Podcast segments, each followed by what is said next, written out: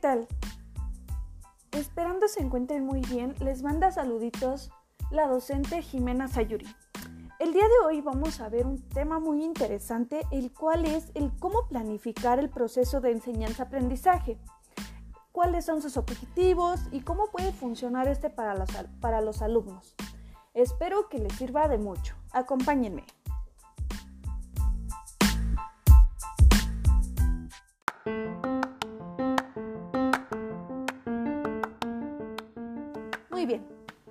Ahora veremos cuál es la definición de planificar el proceso de enseñanza-aprendizaje. Para esto tenemos que la planificación educativa permite la efectividad del proceso de enseñanza-aprendizaje basado en el sistema educativo nacional.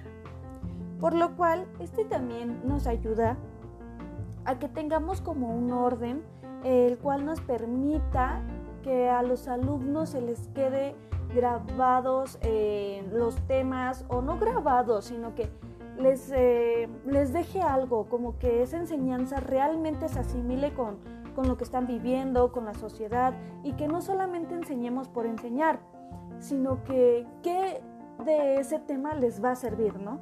Como tomar estos puntos importantes, los cuales serán muy importantes para su vida cotidiana.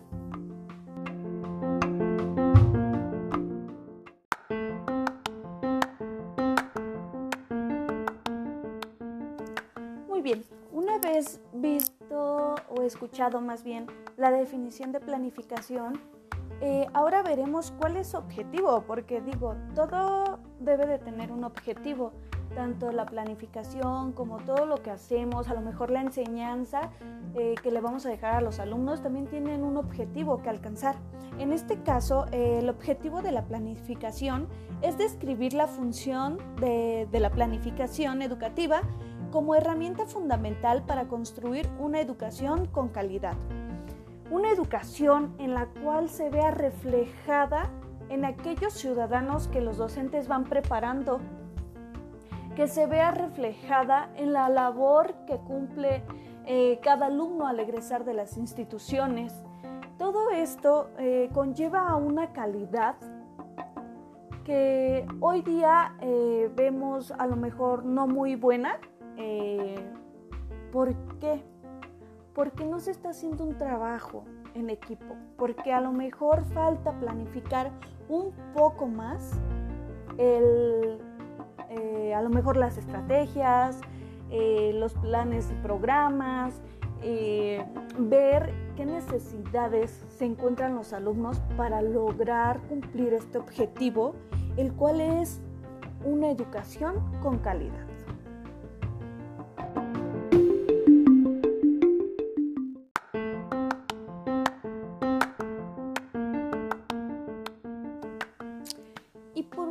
Pero no menos importante. Eh, hablar de, planificar es algo muy, muy extenso que no acabaríamos ahorita. Sin embargo, estoy retomando como los puntos más importantes, ¿no? El qué significa, cuáles son sus objetivos, por qué el docente debe de manejarlo. En este caso, el planificar eh, le sirve al docente o la docente, eh, y no, bueno, me incluyo, ¿verdad? Porque es una herramienta, una técnica que nos va a permitir eh, tomar eh, mejores decisiones, eh, ya que este es un producto de la evaluación de los aprendizajes y desarrollo de los alumnos y alumnas. Este planificar nos va a permitir tener como ese control de lo que vamos a llevar a cabo en toda nuestra nuestro trabajo, en nuestra institución.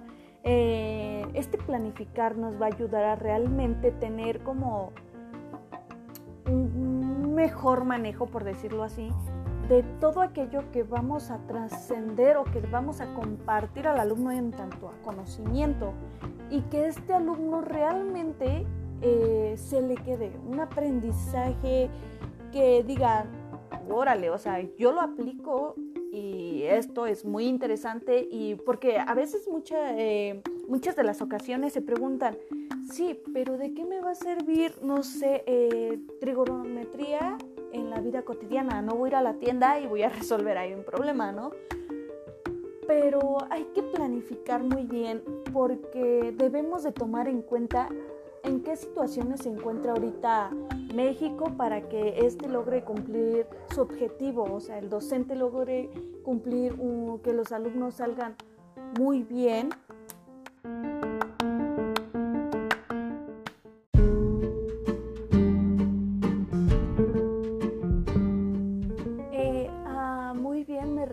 A que el alumno realmente pueda eh, resolver los problemas que se le presenta en la sociedad. ¿A qué me refiero con esto? Eh, a lo mejor, obviamente no va a resolver a lo mejor un educador un caso este, que le corresponde a los de derecho, ¿no? Sin embargo, es el cómo, cómo luchar contra esa sociedad eh, que a veces lejos de apoyar,